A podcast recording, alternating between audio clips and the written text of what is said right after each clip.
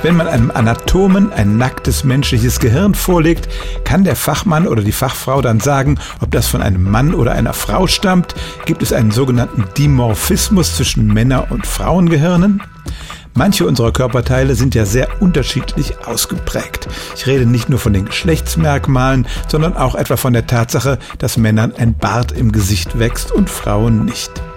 Andererseits ähneln sich die inneren Organe wie Herz oder Nieren so sehr, dass man sie problemlos zwischen Männern und Frauen verpflanzen kann.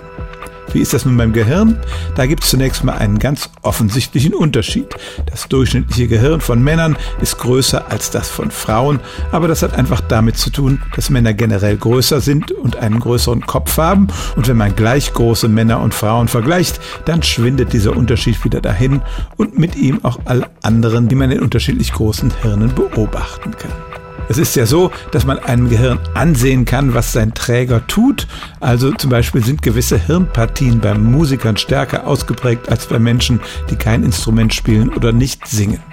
Und da wir einige Tätigkeiten haben, die wir mehr mit Männern verbinden als mit Frauen, obwohl das gar nicht biologisch bedingt ist, prägt sich auch das in Männerhirnen anders aus als in Frauenhirnen.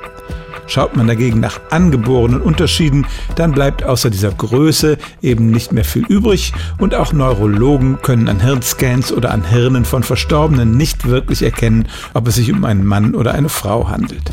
Das ist bei anderen Tierarten anders.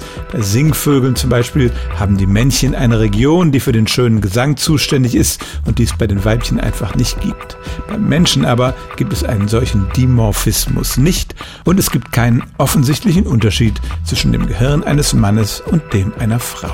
Stellen auch Sie Ihre alltäglichste Frage unter stimmtz.radio1.de.